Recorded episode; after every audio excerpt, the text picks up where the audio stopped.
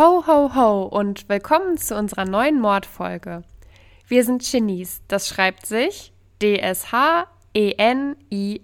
-E. Woo! Und wir freuen uns, euch heute zu unserer neuen Folge begrüßen zu dürfen. Diese Folge wird anders als unsere sonstigen Mordfolgen. Wenn ihr wissen möchtet, weshalb, dann bleibt dran. Weihnachten ist ein christliches Fest. Die Gemeinschaft der Christen folgt den Lehren von Jesus Christus. Die Christen glauben, dass Jesus Christus vor mehr als 2000 Jahren als Sohn Gottes auf die Erde kam, um die Menschen zu retten. An Weihnachten feiern die Menschen also die Geburt Christi. Die Tradition des gegenseitigen Beschenkens war bereits 1450 aus Konstanz bekannt. Dort beschenkte man am Weihnachtstag die Kinder. Damals war die Bescherung jedoch eigentlich noch am 6.12., also am Nikolaustag. Auch die Tiere wurden mit Äpfeln, Nüssen und Brot von den Bauern beschenkt. Die Verlagerung des Schenkens auf Weihnachten geht vor allem auf Martin Luther zurück, der statt des Nikolauses das Christkind als Gabenbringer einführte und somit die Aufmerksamkeit auf das göttliche Geschenk der Geburt Jesu lenken wollte. Und heute beschenken wir euch, und zwar mit acht Mordfällen, bei denen ihr entscheiden müsst, welche davon wahr sind und welche erstunken und erlogen. Willkommen zu unserem Weihnachtsspecial im X-Factor-Style.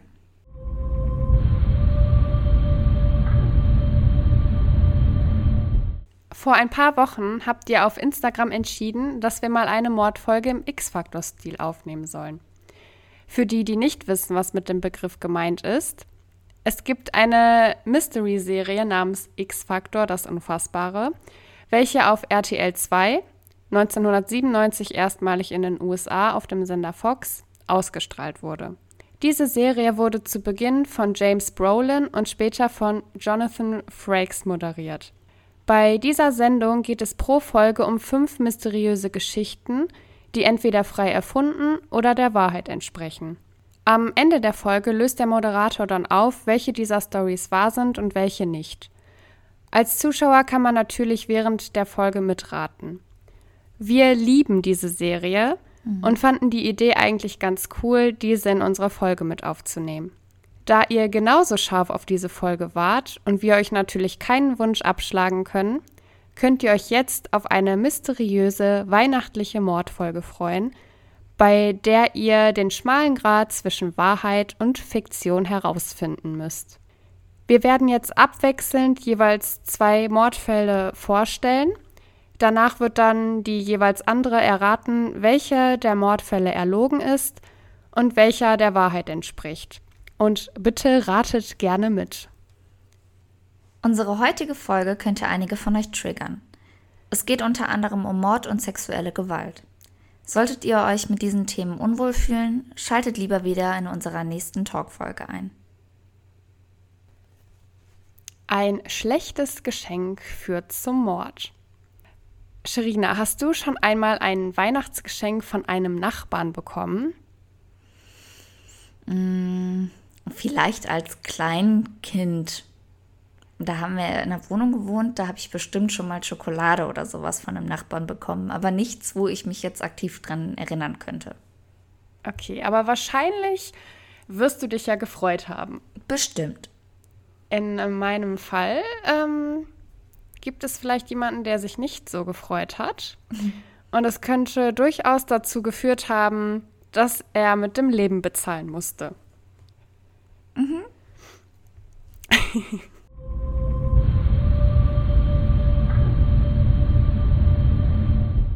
2013 in Livington. Melissa Young, ein 37-jähriger Mann, der sich als Transfrau identifiziert, ermordete seinen Nachbarn Alan Williamson, 47 Jahre alt, am ersten Weihnachtstag auf brutalste Art und Weise. Der Tag hätte durchaus schöner verlaufen können. Melissa besuchte ihren Nachbarn Alan am ersten Weihnachtstag und wollte ihm scheinbar zu Weihnachten eine kleine Freude machen. Was genau sie ihm geschenkt hatte, weiß ich allerdings nicht. Als Alan das Geschenk von Melissa auspackte, erwartete Melissa natürlich pure Freude. Ellen hingegen zeigte nicht die gewünschte Reaktion. Daraufhin wurde Melissa sehr wütend, schrie rum und griff nach einem 6 cm langen Küchenmesser und stach 29 Mal auf Ellen ein. Ellen hat diesen Angriff natürlich leider nicht überlebt. Kurz nach der Tat traf die Polizei bei Melissa ein. Diese fanden sie blutüberströmt und richtig glücklich vor. Sie sagte, die Kraft, die er mir gab, war unglaublich. Melissa wurde verhaftet. Sie versuchte den Polizisten die ganze Zeit klarzumachen, dass Alan selber für seinen Mord verantwortlich war. Ich meine, hallo? Wie kann er denn Melissas Geschenk nicht schön finden? Da ist er doch selber schuld, wenn sie ihn absticht. Ein toxikologischer Bericht ergab, dass Melissa vier verschiedene Drogen eingenommen haben muss und betrunken war. Ein Arzt sagte vor Gericht aus, dass Melissa 14 verschreibungspflichtige Medikamente einnahm, täglich Lösungsmittel inhalierte und am Morgen der Tat Heroin zu sich nahm. Sie war also voll drauf und vermutlich nicht mehr Herr ihrer selbst. Im Verlauf des Prozesses kam außerdem raus, dass Melissa Ellen bereits 2013 einmal entführt hatte, da sie dachte, Ellen habe ihren Haustürschlüssel gestohlen. Ellen hatte so große Angst, dass er vom Balkon in den Garten sprang, da Melissa ihn mit einem Messer bedrohte. Also kann man hier auch schon mal festhalten, dass Melissa vorher schon gegenüber Ellen straffällig geworden ist. Und da kann ich schon verstehen, dass er sich nicht über ihre Geschenke freuen würde.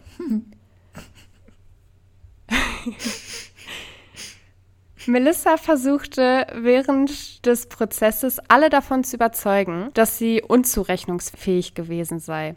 Der Richter plädierte allerdings für schuldig und argumentierte damit, dass sie zwar eine schwere Persönlichkeitsstörung habe, allerdings niemals Reue oder Schuld zeigte. Melissa wurde also für 20 Jahre in Haft gesteckt und selbst in Haft zeigte sich Melissa nicht gerade von ihrer besten Seite. Sie hatte zweimal Gefängniswärterinnen angegriffen und diese sogar so stark gebissen, dass Blut floss. Ich bin mir an dieser Stelle sehr sicher, dass der Mord und ihre Aggressionsprobleme nicht im Zusammenhang mit der nicht so freudigen Reaktion von Ellen steht. Das war mein erster Fall. Und er hat mich schon verstört. Ein bisschen. Ein bisschen. Warum hat der Ellen sich bloß nicht gefreut, nachdem sie ihn doch so nett vorher schon mal entführt hatte? Ich weiß es hm. nicht. Ich konnte es dir nicht sagen. Nee, nicht nachvollziehbar. Er hätte einfach mal Danke sagen ja, sollen. Dass er überhaupt äh, die Tür geöffnet hat oder das Geschenk angenommen hat. Vielleicht aus Angst. da würde ich mich doch. Oh Gott, ich bin gespannt auf den zweiten Fall.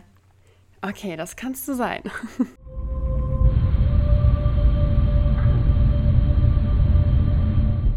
Mord unterm Mistelzweig. Es ist der 24.12.2009 in Dayton im Bundesstaat Ohio, als im Hause Brooks wie jedes Jahr die Familienweihnachtsfeier eingeläutet wird. Ein gemütliches Essen mit der ganzen Familie, zum Verdauen ein paar leckere Getränke, lustige Gespräche und natürlich auch schöne Erinnerungsfotos, die traditionell immer unterm Mistelzweig geschossen wurden. Was kann man sich Schöneres vorstellen? Bestimmt keinen Todesfall, oder vielleicht doch? Um 23.38 Uhr ging im Krankenhaus der Notruf ein, dass Lisa, 60 Jahre, und Rick Brooks, 62 Jahre, während eines weihnachtlichen Fotos unterm Mistelzweig von einem Kronleuchter erschlagen wurden. Lisa war bereits an der Unfallstelle verstorben, während die Notärzte noch um Ricks Leben kämpften. Auch die Kriminalpolizei wurde eingeschaltet, wobei es augenscheinlich zunächst nach einem Unfall aussah. Man hatte nach ausgiebigen Untersuchungen festgestellt, dass der Kronleuchter manipuliert wurde. Der Kronleuchter wurde leicht aus der Fassung genommen, sodass nur ein kleiner Windstoß dafür sorgen konnte, dass dieser runterfällt. Nach zahlreichen Untersuchungen hatte die Polizei am Kronleuchter Fingerabdrücke gesichert, die erstmal mit denen der Partygäste abgeglichen werden sollten. Alle 20 Gäste mussten dementsprechend auf die Wache kommen und wurden währenddessen ebenfalls verhört.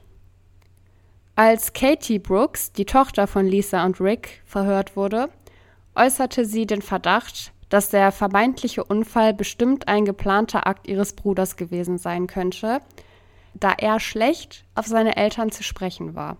Auch weitere Familienmitglieder erzählten, dass es zwischen Chris und seinen Eltern öfter mal krachte. Dieser Spur gingen die Beamten natürlich nach. Als Chris Brooks verhört wurde, verneinte er, dass er etwas mit der Sache zu tun hatte. Als nach einer Weile die Fingerabdrücke ausgewertet werden konnten, stimmten die Fingerabdrücke auf dem Kronleuchter mit denen von Chris überein. Es wurde auch noch ein Schraubenzieher im Haus von Lisa und Rick gefunden, der ebenfalls mit Chris Abdrücken versehen war. Als die Beamten dann auch noch erwähnten, dass Katie den Verdacht geäußert hatte, dass Chris die Tat geplant und durchgeführt haben könnte, rückte er nach und nach mit der Wahrheit raus. Er erzählte, dass er mit seinen Eltern nie ein wirklich gutes Verhältnis hatte und aktuell auch Geldprobleme, bei denen seine Eltern ihn nicht unterstützen wollten. Als er seiner Schwester Katie davon erzählte, äußerte sie den Plan, ihre Eltern umzubringen, um das Erbe abzustauben. Wochen überlegten die beiden, wie man einen Mord durchführen könnte, der aussieht wie ein Unfall. Katie kam dann die Idee mit der Fototradition unterm Mistelzweig, dabei würde ja schließlich jeder sehen, dass es ein Unfall sei. Chris war et etwas skeptisch. Es könnte ja schließlich auch jeden anderen treffen. Aber Katie überredete ihn. Während alle beim Weihnachtsessen saßen und Katie eine Weihnachtsrede hielt, um alle abzulenken, schnappte sich Chris eine Leiter und einen Schraubenzieher und machte den Kronleuchter loser. Im weiteren Verlauf stellt sich ebenfalls heraus, dass Katie geplant hatte, Chris bei der Polizei zu verpfeifen, da sie das Erbe ganz alleine für sich haben wollte. Blöd nur, dass Chris noch einen Chatverlauf von den beiden hatte, in dem die beiden den Mord planten und Rick dann natürlich auch den hinterlistigen Mordversuch überlebte. Chris wurde wegen Mordes und versuchten Mordes zu lebenslanger Haft verurteilt. Katie bekam wegen Beihilfe eine Freiheitsstrafe von acht Jahren und sieben Monaten. Und Rick wird vermutlich nie wieder mit seinen Kindern Weihnachten feiern und auch wahrscheinlich nie wieder unter einem Mistelzweig stehen wollen. Fall 2. oh wow. Äh, ja, das war jetzt sehr viel. Auch viel zum Verarbeiten für meinen Kopf gerade. Aber jetzt muss ich überlegen, was. Ich sag dir ganz ehrlich, ich, ich würde tatsächlich, ich kürze das Ganze jetzt ab. Ja. Ich würde sagen, dass der erste Fall stimmt, einfach weil der so krank ist und weil ich mir vorstellen kann, dass es so kranke Menschen gibt, die sowas machen. Und der zweite Fall könnte sogar auch, also könnte auch stimmen, weil das gibt es mit Sicherheit auch. Mhm. Aber dass dann, dass dann die Geschwister sich noch zusammengetan haben und sie ihn dann noch verpfeifen wollte und er dann dachte, ja, nee, ich habe ja noch einen Chatverlauf und keine Ahnung. Ich sag einfach, weil ich es noch kränker finde und weil ich leider daran denke oder daran glaube, dass die Menschen so krank sind, und dass es so, so, psychische Erkrankungen gibt, dass jemand einfach mit einem Messer auf jemanden losgeht, weil der sich nicht über ein Geschenk freut, sage ich, dass Fall 1 stimmt. Okay. Möchtest du, dass ich es sofort auflöse? Oder sollen wir wieder Wie du den magst. Trommelwirbel hier? du hast recht. Woo! Woo! Menschen sind krank. Ja, leider. Ja, der zweite Fall war erlogen und der erste Fall, der ist wirklich so passiert. Krass. Jetzt, also ich habe es halt wirklich nur daran festgemacht, dass ich mir dachte, das Krankere gewinnt. okay. Wirklich. So werde ich dann auch bei deinen Fällen vorgehen. Meine sind gar nicht so ausführlich wie deine, nur damit du dann Bescheid okay. weißt, dass du dich nicht wunderst. Jetzt bin ich aber aufgeregt. Nein, okay. alles wird gut.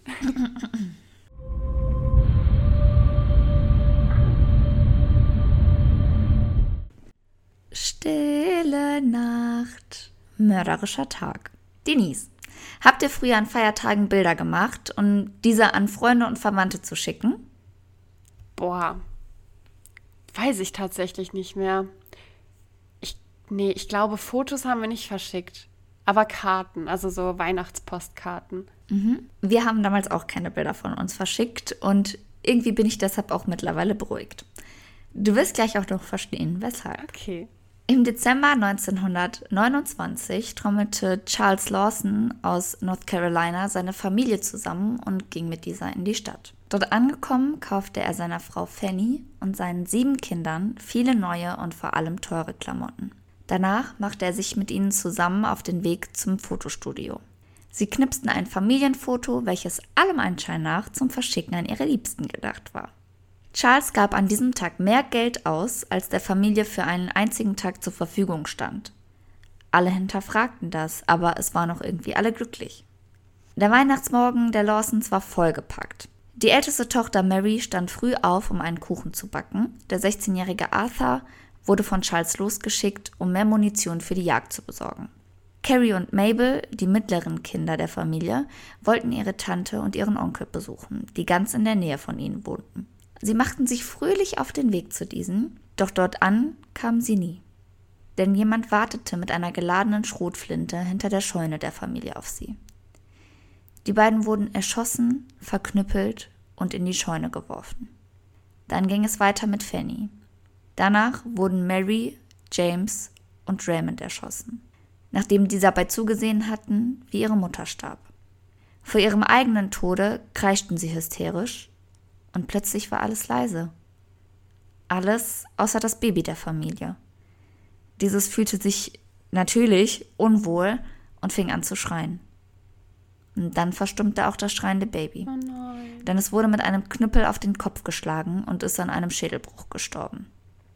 Nun bestand die Familie Lawson nur noch aus Charles und Arthur.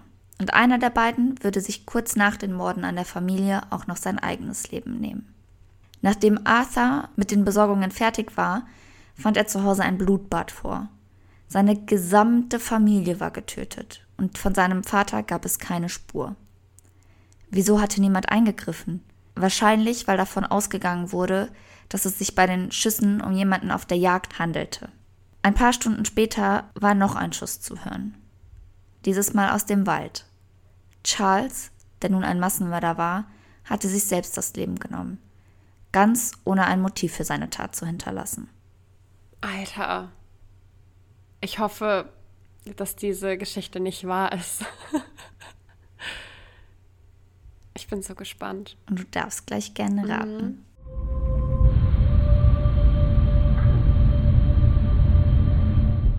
Eine tödliche Begegnung mit dem Weihnachtsmann. Vielleicht kennt ihr es. Zur Weihnachtszeit, zumindest vor Corona, gab es in großen Einkaufszentren für Kinder oft die Möglichkeit, ein Bild mit dem Weihnachtsmann zu machen. Hast du auch schon mal ein Bild mit dem Weihnachtsmann gemacht, Denise? Bestimmt. Doch, klar. Ja, habe ich schon mal. Ne? War schön. Irgendwie kennt es jeder. Man hat sich in der Schlange angestellt, meist war sie sehr lang und irgendwann war man dann endlich an der Reihe, um sich neben einen älteren Herrn im roten Anzug mit langem grauen Bart zu setzen und in die Kamera zu lächeln. So war es auch in 1989 in einem Einkaufszentrum in Detroit. Isabella Howard war mit ihren beiden Kindern Henry und Abby dort, um die letzten Weihnachtsgeschenke für Familie und Freunde zu besorgen. Und wie Kinder nun mal sind, wollten diese natürlich sofort zu Santa, wie er in den USA genannt wird, um ein Foto mit ihm zu schießen. Sie stellten sich an und zehn Minuten später saßen beide Kinder neben dem freundlichen Herrn im Weihnachtsmannkostüm. Er fragte sie, ob sie lieb gewesen wären, und beide antworteten mit Ja. Auch Isabella nickte ihn an. Daraufhin schaute er auf seiner schlauen Liste nach und natürlich sagte er den Kindern, dass sie dort mit drauf standen, und zwar als liebe Kinder. Oh. Danach fragte er weiter, was die beiden sich denn nun zu Weihnachten wünschen würden. Henry wollte unbedingt eine Eisenbahn und Abby wollte eine Puppe mit langen Haaren, die sie flechten könnte. Danach verabschiedeten sie sich vom Weihnachtsmann und gingen weiter mit ihrer Mama auf Geschenkejagd. Sie vergaßen Santa recht schnell wieder. Es gab ja so viele tolle Geschenke, die sie sahen. Ihm ging es jedoch anders. Er vergaß die Kinder nicht mehr. Denn Santa war ein verurteilter Kinderschänder und hat sich unter falschem Namen ein neues Leben aufgebaut. Er ging nun zwar wenigstens für sein Geld arbeiten, was er vorher nicht getan hatte, aber eine Sache in seinem Leben hatte sich nicht geändert, seine Schwäche für Kinder. Nachdem Isabella mit ihren Kindern bei ihm war, gab er an, eine Pause zu machen und folgte der kleinen Familie. Er folgte ihnen scheinbar bis zum Auto, zu seinem Arbeitsplatz kehrte er an diesem Tag nicht mehr zurück. Bad Center, wie er im Nachhinein von den Medien genannt wurde, fuhr ihnen hinterher. So lange, bis sie an ihrem Haus angekommen waren. Sie parkten und mit den Einkäufen reingingen. In dieser Nacht warf Joshua Kingston all seine neuen Werte über Bord und stieg in das Haus der Howards ein. Er verging sich an der kleinen Abby. Er brachte sie zum Schweigen und sagte ihr immer wieder, was für ein gutes Mädchen sie doch gewesen sei und dass dies Santas Geschenk für sie wäre. Ihr Bruder Henry, der sein Zimmer genau neben Abbys Zimmer hatte, hörte alles mit, hatte aber zu viel Angst, um aufzustehen. Einige Minuten vergingen, bis es in Abbys Zimmer plötzlich ganz still wurde. Henry sprang sofort auf und lief zum Schlafzimmer seiner Eltern. Isabella und John rannten mit ihm zu Abbys Zimmer, nur um sie dort blutüberströmt und mit heruntergezogener Hose auf dem Boden liegen zu sehen. Als der Krankenwagen am Haus ankam, konnte nur noch ihr Tod festgestellt werden. Nach einigen Tagen fiel es Henry dann wie Schuppen von den Augen. Die Stimme, die Stimme, er kannte sie. Und er wusste auch noch woher. Es war Santa. Santa Claus hatte seine Schwester umgebracht. Nachdem seine Mutter endlich verstanden hatte, welchen Santa Claus er meinte, rief sie im Einkaufszentrum an und bat um die Daten des Weihnachtsmannes. Sie erläuterte die Situation und erhielt die Daten. Mit diesen machte sie sich auf den Weg zur Polizei. Fünf Wochen nach dem Mord an ihrer Tochter wurde Joshua Kingston, welcher sich als Leroy Brown ausgab, von der Polizei gefasst und zu lebenslanger Haft verurteilt. Oh mein Gott. Oh mein Gott. Mhm. Alter, also ich habe ja schon bei der ersten Story gesagt, dass ich hoffe, dass die gelogen ist. Aber mhm. fuck weil ich nicht möchte, dass deine zweite Story wahr ist, weil da zwei Kinder geschädigt wurden. Also, mhm. scheiße, ich weiß nicht, wie ich das beschreiben soll, aber beide, beide Fälle sind grausam und keine Ahnung, aber ich hoffe, dass der zweite Fall gelogen ist. Eigentlich beide, aber ich, ich sag, der zweite Fall soll gelogen sein und der erste war. Ähm, weil da, da leidet jetzt im Nachhinein keiner mehr. Und die Familie muss ja bis. Aber Arthur lebt noch, ne? Ja, das ist schlecht. Aber da leben ja noch drei Leute. Also es ist super, dass der noch lebt, aber du weißt hoffentlich, was ich meine. Ja, ich weiß. Ja, ähm, ja. ich verstehe. Aber ich sag, der, die erste Story ist wahr und die zweite gelogen.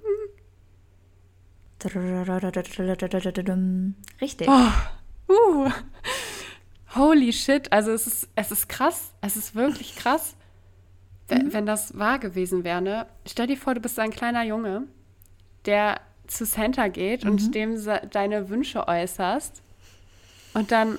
Es gibt bestimmt solche Menschen. Ja, ja, bestimmt. Aber ich hoffe, wir werden solchen Menschen niemals über den Weg laufen. Ich hoffe es auch. Ich fand aber auch den ersten Fall echt heftig. Ja. Weil du musst dir einfach überlegen, kein Mensch weiß, warum der Typ seine ganze Familie umgebracht hat. Ja. Und es wird vermutet, dass er seinen Sohn nur weggeschickt hat, um äh, Munition zu besorgen, damit der den nicht aufhalten kann. Ja. Weil er wäre der Einzige gewesen, der vom Körperbau, von der Statur her, in der Lage dazu gewesen wäre, den aufzuhalten. Boah, das ist sehr geschickt von dem Typen. So ein Krass, Arsch. Ne? Ich verstehe das nicht. Vor allen Dingen, warum? Ich auch nicht. Es macht keinen Sinn. Das ist die Frage, die wir uns alle stellen. Heftig. Grausam. Es gibt grausame Menschen. Oh ja, und davon werden wir jetzt wahrscheinlich noch ein bisschen mehr erfahren. Genau. Ich bin wieder sehr gespannt. Ich habe so Angst, dass ich äh, falsch rate. Nein, Quatsch.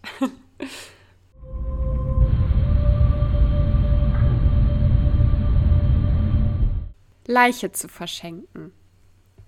Am Morgen des 25.12.2014 in New Baltimore, Michigan, kümmert sich Mark Allen um das Weihnachtsfrühstück für seine Familie. Es klingelt an der Tür. Mark geht zur Tür, sieht allerdings niemanden vor der Türe stehen. Er schaut nach unten, sieht ein Päckchen auf dem Boden und nimmt es mit rein. Er geht davon aus, dass es ein kleines Weihnachtsgeschenk der Nachbarn sein könnte und stellt es daher unter den Weihnachtsbaum. Ständig auf die Uhr schauend fragt sich Mark, wo seine Frau Sarah Allen bleibt. Da sie morgens gerne joggen geht und ihre Joggingkleidung nicht an gewohnter Stelle liegt, geht Mark also davon aus, dass sie ihre morgendliche Runde dreht. Mark geht dann zwischenzeitlich in die Kinderzimmer, um die Kinder zu wecken und diese fürs Weihnachtsfrühstück fertig zu machen. Als Sarah nach einer Stunde immer noch nicht vom vermeintlichen Joggen zurück ist, ruft er zunächst bei seinen Eltern an, da sie üblicherweise immer an deren Haus vorbeiläuft. Diese haben allerdings auch nichts von Sarah gehört. Auch Sarahs beste Freundin Harriet hat an diesem Morgen noch nichts von ihr gehört. Harriet hatte ihr um 8.48 Uhr eine Nachricht geschrieben, die allerdings nicht zugestellt werden konnte. Langsam wurde Mark nervös, denn auch Sarahs Eltern konnten ihm nicht sagen, wo Sarah gerade sein könnte. Gegen 11 Uhr ruft Mark bei der Polizei an, um seine Frau als vermisst zu melden. Diese können zu dem Zeitpunkt allerdings nichts machen, da Sarah noch keine 24 Stunden vermisst wurde. Dementsprechend macht sich Mark gemeinsam mit Harriet auf die Suche. Sie fahren alle möglichen Orte ab, an denen Sarah normalerweise vorbeijoggt, dass er hätte sein können, dass sie sich verletzt hatte allerdings ohne Erfolg. Nach vier Stunden kehrt Mark nervlich am Ende zurück nach Hause. Zu Hause angekommen, springt ihm unterm Weihnachtsbaum das Päckchen von heute Morgen ins Auge. Kein Absender. Vorsichtig öffnet er das Geschenk und ich kann euch sagen, niemand möchte ein solches Weihnachtsgeschenk unterm Baum liegen haben. Neben einem kleinen Zettel mit der Aufschrift Jetzt steht uns nichts und niemand mehr im Weg befindet sich in der kleinen Schachtel ein abgetrennter Ringfinger mit dem Ehering von Sarah. Oh. Unter Schock ruft Mark erneut die Polizei an. Dieses Mal findet er auch Gehör. Die Polizei untersucht das Päckchen und vernimmt Mark. Bei seinem Verhör berichtet er unter anderem, dass er eine Affäre mit einer Frau hatte, die allerdings vor fünf Wochen beendet hatte. Dementsprechend lag die Vermutung nahe, dass seine Affäre Caitlin Hudson etwas mit der Sache zu tun haben könnte. Die Polizei fährt also nach dem Verhör sofort zu der Adresse von Caitlin. Als diese ihre Wohnung durchsuchen, finden sie Sarah. Geknebelt und tot in ihrer Blutlache liegend, bergen die Beamten Sarah mit zwei Schüssen in der Brust, einer Kopfverletzung und abgetrennten Fingern. Caitlin wird verhaftet und vor Gericht geführt. Im Laufe der Verhandlung wird klar, dass Caitlin Sarah im Wald bei ihrer Joggingrunde abgefangen hatte, sie kurz anhielt, da sie sagte, sie habe sich verletzt und ihr dann einen Stein gegen den Kopf schlug und mit ihrem Auto zu sich brachte. Caitlin hatte gehofft, dass Mark somit endlich ihr gehörte. Allerdings wird Caitlin für unzurechnungsfähig erklärt und kommt anstatt ins Gefängnis in eine geschlossene Anstalt für straffällige Frauen. That's it. Kranke Schlampe. Keine Beleidigung hier. Kranke Frau. Ah nein, so kann man das, so kann man das sagen. Vielleicht dazwischen auch Leute, Entschuldigung, wenn wir zwischendurch lachten. Aber wenn wir nicht lachen würden, dann würden wir hier gerade in tiefste Depressionen verfallen, weil wir über so schlimme Sachen sprechen und draußen ist es auch noch dunkel. Wir haben schon echt spät ja. und müssen gleich schlafen gehen und da ist es besser, wenn wir uns ein bisschen aufheitern zwischendurch, als äh, wenn wir gleich äh, traurig und äh, angsterfüllt ins Bett gehen. Auf jeden Fall. Aber um ein bisschen mehr Angst noch zu kriegen, starte ich mit oh, meinem ja. nächsten Fall. Gerne.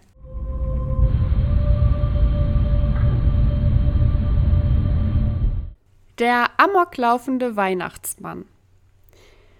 Weihnachtsabend 2004 in der Kleinstadt Covina, LA. Freunde und Familie feiern an diesem Abend gemeinsam in der East Knollcrest Drive bei den Eltern von Sylvia Pardo. Ein wunderschönes Weihnachtsfest. Gegen 23.30 Uhr klingelt es an der Tür. Katrina, Sylvias achtjährige Nichte, rennt zur Haustür und öffnet diese. Und nein, in diesem Fall lag kein Päckchen mit abgetrenntem Ringfinger vor der Tür. Dort stand der Weihnachtsmann. Der nette Herr war aber nicht der echte Weihnachtsmann, sondern Bruce Jeffrey Pardo, der Ex-Mann von Sylvia. Er hatte nicht wie alle üblichen Weihnachtsmänner einen Sack voller Geschenke bei sich, sondern eine 9 mm Pistole, einen Flammenwerfer und weitere Handfeuerwaffen. Er schoss sofort auf die kleine Katrina, und rannte fest entschlossen in, ins Haus seiner ehemaligen Schwiegereltern. Er feuerte wehrlos auf alle fliehenden Partygäste und setzte das Haus in Flammen.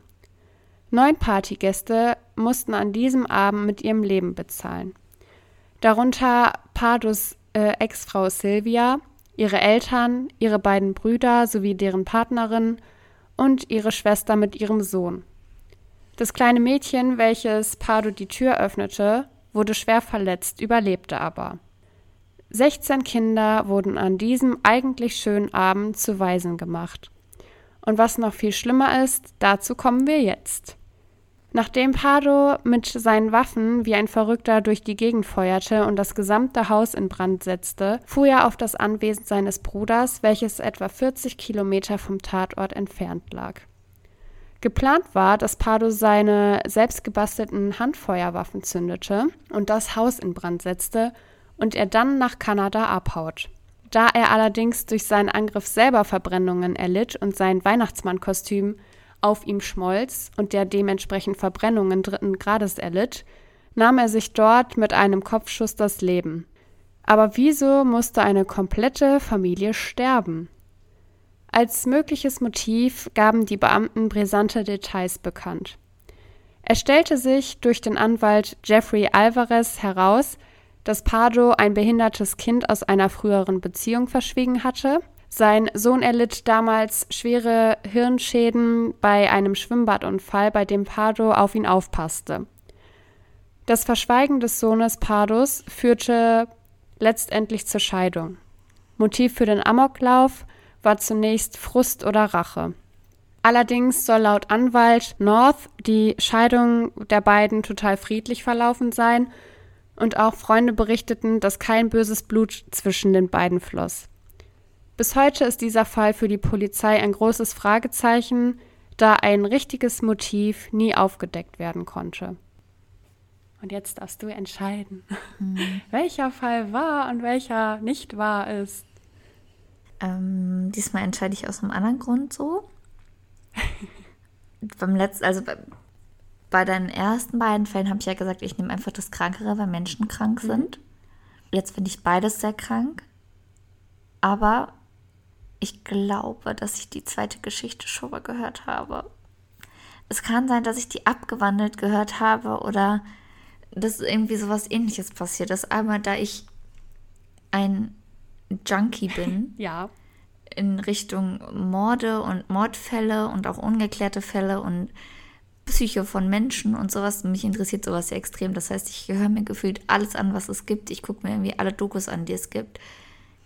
Und ich meine, dass ich sowas schon mal gehört habe, dass da ein Typ so viele Menschen umgebracht hat und als Santa Claus verkleidet war. Deshalb sage ich, dass die zweite war es und die erste erlogen. Drrrm. Da hast du auf jeden Fall richtig gehört. Gutes Gedächtnis an der Stelle. Das war, also ich habe das, ich weiß gar nicht, ob ich mir ein Video oder einen Podcast damals dazu angehört mhm. habe auch, aber da dachte ich mir auf jeden Fall auch so, boah, was für ein krankes Schwein. Wie, also wa warum einfach? Warum, wenn du irgendwie so viel Frust hast und du hast eine Waffe, dann von mir aus richte die gegen dich. Das ist deine eigene Entscheidung. Ja. Damit ne, lässt du die anderen in Ruhe. Eben.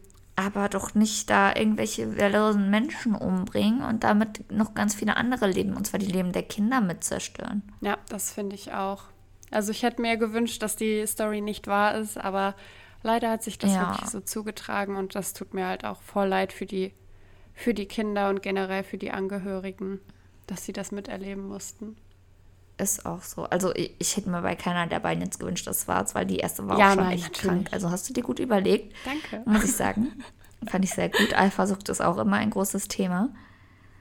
Ähm, ja, hätte ich es nicht gehört, also hätte ich nicht im Kopf gehabt, dass ich sowas schon mal gehört habe, dann wäre es mir, glaube ich, extrem schwer gefallen, mich dazwischen zu entscheiden, weil die erste Story halt auch krank ist. Und krank gewinnt ja eigentlich das, immer. Das ist wahr, ja. Und apropos krank, ich bin jetzt sehr gespannt, was deine zwei letzten Fälle noch so zu bieten haben. Oh ja, ich auch.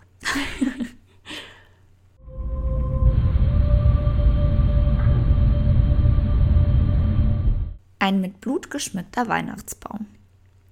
Denise, hattet ihr früher immer einen echten Weihnachtsbaum zu Hause? Ja, Das war immer sehr schön. Ohne Blut. Habt ihr euch denn selber ausgesucht? Ja. Ja, wir sind dann immer in einen Laden unserer Wahl gefahren und haben dann geguckt, welcher am schönsten ist. Ja, da durften wir immer mit aussuchen. Sehr gut. Wir hatten anfangs auch immer einen echten Baum und irgendwann haben wir uns so einen richtig guten falschen Baum quasi geholt. Mhm. Der sieht richtig schön aus. Der macht nicht so viel Dreck. Der riecht angenehm. Also ich meine, normale Bäume riechen auch angenehm, ne? Aber der war einfach ein bisschen komfortabler. Aber ganz viele Leute holen sich ihren normalen Weihnachtsbaum, ihren Tannenbaum. Mitte Dezember 2006 war nämlich auch der 34-jährige Noah River unterwegs, um für sich und seine Familie einen Tannenbaum zu besorgen. Er selber war überhaupt kein Mensch, der unbedingt einen Tannenbaum gebraucht hätte, aber seine Frau Olivia und die drei Kinder Sophia, Charlotte und Lucas wollten unbedingt einen Weihnachtsbaum haben. Zwei seiner Kinder waren zwar schon alt genug, um zu begreifen, dass es den Weihnachtsmann nicht gibt, aber umso mehr freuten sie sich, wenn ihre kleine Schwester Charlotte bei den Worten Weihnachtsmann und Schlitten anfing zu strahlen. Um es für Charlotte so realistisch wie möglich wirken zu lassen, schrieben sie früh morgens an dem Tag, als Noah den Baum holen wollte, alle zusammen noch ihre Wunschlisten. Sie klebten sogar Bilder mit auf und malten selber was dazu. Gegen 11 Uhr am 16.12. machte sich Noah auf den Weg zu einem kleinen Waldstück in der Nähe des Hauses, bei dem man sich jedes Jahr seinen eigenen Weihnachtsbaum aussuchen und absägen durfte. Eigentlich sollte Lucas ihm dieses Jahr dabei helfen, aber da dieser sich nur zwei Wochen vorher beim Footballspielen die Schulter ausgekugelt hatte, vereinbarten die beiden, dass es nächstes Jahr endlich soweit wäre. Als Noah ankam, traf er dort seinen Nachbarn William Marston, welcher ebenfalls einen Tannenbaum für seine Familie besorgte. Er hatte aber seine Tochter Luisa dabei. Sie war 15 Jahre alt und fest davon überzeugt, dass sie schneller sägen könne als ihr Vater. Die beiden unterhielten sich kurz, bis Noah den seiner Meinung nach perfekten Tannenbaum für seine Familie fand. Er verabschiedete sich von William und seiner Tochter und lief beinahe zum Baum. Nun nimmt die Geschichte eine drastische Wendung. Denn Noah tauchte nie wieder mit dem Baum zu Hause auf. Als er um 21 Uhr abends immer noch nicht wieder aufgetaucht war und auch nicht an sein Handy gegangen ist, meldete seine Frau Olivia ihn bei der Polizei als vermisst. Doch die Polizisten nahmen sie nicht ernst und sagten ihr, dass er ein erwachsener Mann sei und sich wahrscheinlich einfach nur von ihr trennen wollte. Aber sie war sich sicher, dass was passiert sein muss, denn die Ehe der beiden war sehr harmonisch. Sie haben sich mit 17 Jahren kennengelernt, mit 19 geheiratet und mit 20 ihr erstes Kind bekommen. Sie blieb also am Ball und drängte die Polizei quasi dazu, eine Suchaktion zu starten, welche zwei Tage später erst durchgeführt wurde. Oha. Und Olivia sollte Recht behalten. Ihr Mann war nicht abgehauen. Er lag tot ein Stück weiter in dem Wald, in dem er einen Tannenbaum für die Familie besorgen wollte. Noah River war nicht der einzige, der in einem solchen Rahmen aufgefunden wurde. Überall rund um Wyoming wurden Leichen in Waldabschnitten gefunden. Insgesamt fünf Stück. Und es sollte einige Jahre dauern, bis diese Taten aufgelöst wurden. An einem der Tatorte konnte DNA gefunden werden. Allerdings fand sich in der Datenbank der Polizei kein Treffer zu der DNA. Im Frühjahr 2009 wurde zu einem anderen Fall eine Massentestung durchgeführt. Sprich, es wurden alle Männer im Umkreis von x Metern dazu aufgefordert, ihre DNA abzugeben, um zu beweisen, dass sie den Mord nicht begangen hatten. Und da war sie nun. Die DNA, die vor drei Jahren gefunden und nicht zugeordnet werden konnte. Sie gehörte zu Niall Edwardson. Niall zeigte sich recht schnell geständig, nachdem die Ermittler ihn mit all ihren Erkenntnissen konfrontierten. Fünf Leben hatte er genommen, aber nicht das, wegen welchem seine DNA endlich zugeordnet werden konnte. Das ist mein erster Fall. Oh Gott. Aber wie krank die Polizisten sind, dass die einfach sagen, ja, nee, wahrscheinlich äh, wollte der sie einfach nur verlassen. Was ist das denn? Das ist ja bei Erwachsenen, sagen die ja voll oft so, nee, die ersten 24 Stunden oder sogar manchmal 48 ja. Stunden machen ja. die nichts. Das, das finde ich auch vollkommen schwachsinnig. Eben. Vor allen Dingen, man kennt ja eigentlich seinen Partner. Und als hätte sie nicht irgendwie, weiß ich nicht, eine Idee gehabt, okay, es läuft nicht. Eben. Kommen wir zu meiner zweiten Geschichte. Bin gespannt.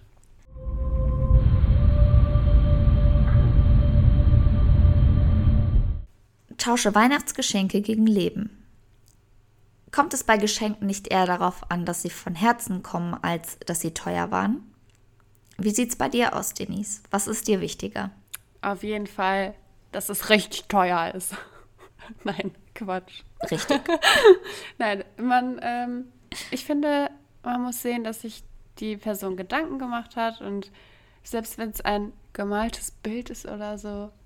Ist das, hat es auf jeden Fall mehr Wert als, keine Ahnung, das teuerste Auto oder was auch immer. Das sehe ich genauso. Das sieht aber nicht jeder so. Karl-Heinz Nittger ist 51 Jahre alt, als er in 2002 auf der Suche nach Weihnachtsgeschenken ist. Er bekommt aktuell Hilfe vom Staat, Sozialhilfe. Denn er ist arbeitslos und es scheint nicht so, als würde sich bald etwas daran ändern. Er möchte Geschenke kaufen, möchte seinen Liebsten gerne eine Freude bereiten. Doch dazu fehlt ihm das nötige Kleingeld. Das Geld, was er bekommt, reicht ihm vorn und hinten nicht. Er braucht mehr Geld, schon alleine, um seinen Alkoholkonsum zu finanzieren. Dieses besorgt er sich also. Allerdings nicht durch einen Nebenjob, nein. Er möchte es sich schneller besorgen. Also macht er sich am 23.12. auf den Weg in eine Arztpraxis. Die Praxis von Dr. Fischer. Dieser ist Kinderarzt und hat momentan viel zu tun. Wahrscheinlich der Jahreszeit geschuldet. Wer viel zu tun hat, nimmt auch viel Geld ein. So oder so ähnlich denkt es sich Karl-Heinz wohl. Denn er hat vor, die Arztpraxis zu überfallen. Er hat vor, Bargeld und Kredit- bzw. Checkkarten zu klauen und sich damit ein etwas schöneres Weihnachtsfest zu bescheren. Leider geht seine Idee nach hinten los. Denn anstatt nur Geld zu klauen und sich danach wieder auf den Weg raus aus der Praxis und in die Stadt oder nach Hause zu machen, gerät plötzlich alles aus dem Ruder. Nichts läuft, wie er es sich vorgestellt hatte.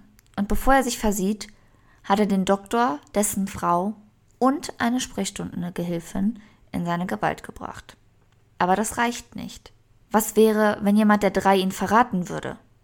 Das dürfte nie passieren. Also nimmt er sich ein Kunststoffseil und ein Spiralkabel und er drosselt die drei. Dr. Fischer, seine Frau Astrid Fischer und die Sprechstundengehilfin Karin Rauf war nun tot. Es konnte ihn also niemand mehr verraten. Daher macht er sich auf den Weg zum nächsten Geldautomaten und hob 1000 Euro ab. Jetzt war also alles gut und er konnte endlich die Weihnachtszeit genießen. Bis die Polizisten am Tatort einen Zigarettenstummel finden. Ein Stummel, welcher zu einer seltenen Marke gehörte. Durch diesen konnte Karl-Heinz am Ende nun doch überführt werden.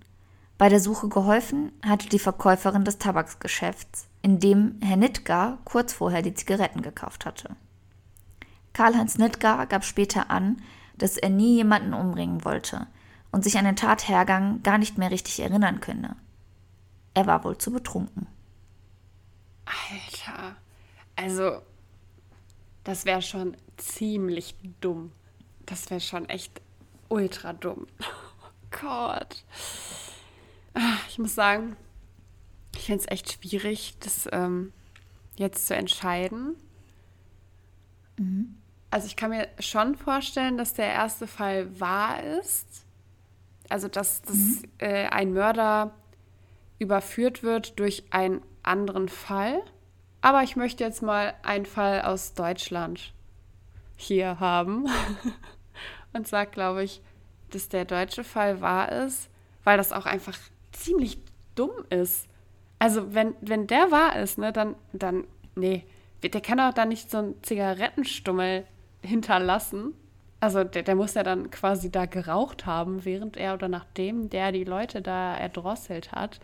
Ich meine, ne, ist zwar ein mhm. netter Gedanke, so. Genau ein bisschen Geld. Nett. Ja, nein, das ist so, äh, das ist ja nett, dass er so denkt, okay, ich möchte meinen Liebsten was schenken.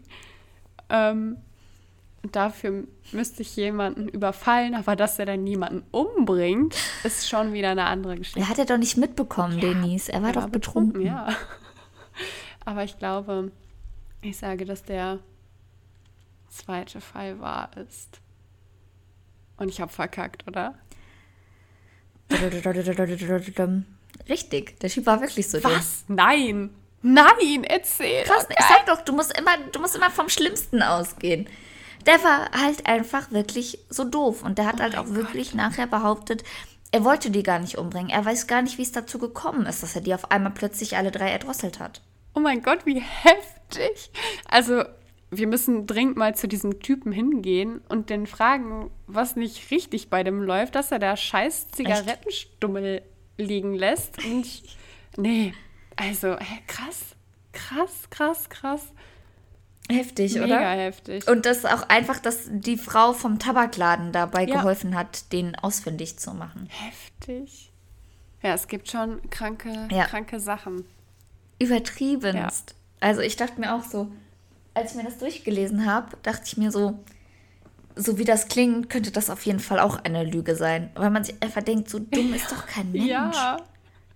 Ich war auch so, nee, das, das kann Also- eigentlich nicht stimmen. Aber dann dachte ich so, ja, komm, das ist ein deutscher Fall und das ist zu dumm, um eigentlich wahr Ja. zu sein. Ich habe tatsächlich auch die Namen abgeändert bei dem deutschen Fall. Äh, alle anderen Namen waren ja sowieso, also bis auf die Lawsons, so hießen die, glaube ich, mein erster Ja. Fall, der war, war, ähm, waren die anderen Namen ja auch alle ausgedacht. Ja. Nur nochmal zur Klarstellung. Alle Namen, da habe ich mir ausgedacht. Da hat nichts gestimmt, außer von der ersten Geschichte die Namen. Und ansonsten hier jetzt auch bei der deutschen Geschichte habe ich mir auch Namen ausgedacht. Okay, krass. Heftig. Ja, ne? Das, Ich fand das. Also ich war wirklich, ich war wirklich, ich war auch einfach schockiert. Aber ich finde, muss ich ehrlicherweise zugeben, ich finde, wir haben das ganz gut gemacht, auch mit unseren erlogenen Fällen. voll. Wir sind richtig kreativ. Also Leute, wie, ihr könnt ja mal abstimmen, vielleicht machen wir eine Abstimmung in den nächsten paar Tagen, ob Denise und ich nicht zusammen ein Buch schreiben Ja, sollten. das habe ich gestern auch schon Über, gesagt. äh, echt jetzt? Ja, das ist doch halt wirklich so einfach so kranke Sachen. Und ich wette mit euch, wenn wir so ein Buch schreiben würden und sich das Leute kaufen würden, dann gäbe es mit Sicherheit auch irgendjemanden, der denkt, ja, das ist wirklich passiert. Ja. Das habe ich schon mal da und da Ja. mitbekommen. Das wäre so krass. Also Leute, wenn ihr wollt, dass wir ein Buch schreiben, könnt ihr das ja gerne auf Instagram mitteilen. Vielleicht können wir das ja umsetzen. Ja. Ja, wir schreiben auf jeden Fall jetzt ein Buch. Da spricht gar nichts mehr Ja. gegen. Auf gar keinen Fall. Wie wäre unser Buchtitel? Genies. Mm, Auf der Spur der Mörder. genau. Wollte ich gerade sagen. Ha, habe ich an deinen Lippen abgelesen. Ich habe es nur ausgesprochen. Genau. Sehr schön. Das ähm, war es jetzt aber heute auch schon mit unserer Folge. Lasst uns gerne ein bisschen Feedback auf Instagram da. Dort findet ihr uns unter DSHENISE. E. Wir sind dankbar für jede Nachricht und schreibt uns doch auch gerne, ob euch mal etwas Gruseliges in der Weihnachtszeit passiert ist. Wir hoffen, euch hat die Folge gefallen. Auch wenn diese Folge nicht unbedingt einem schönen Weihnachtsfest gleicht, wünschen wir euch von Herzen wunderschöne Weihnachten mit euren Liebsten. Genießt und schätzt die Zeit zusammen und esst genauso viel, wie wir es tun werden. Bevor wir uns nun von euch verabschieden, müssen wir euch noch etwas mitteilen. Wir machen diesen Podcast nun seit knapp sechs Monaten und haben tierisch Spaß daran. Wir möchten euch noch lange was von uns hören lassen und hoffen, dass wir mit der Zeit noch mehr von euch erreichen. Aber alle guten Dinge enden auch irgendwann. Und daher endet hiermit quasi auch die erste Staffel unseres Podcasts Genies von Talk bis Mord. Wir hören uns im nächsten Jahr wieder und hoffen natürlich, dass ihr dann alle noch am Start seid. Frohe Weihnachten, einen guten Rutsch und viel Gesundheit. Bis zum nächsten Mal. Tschüss! Tschüss.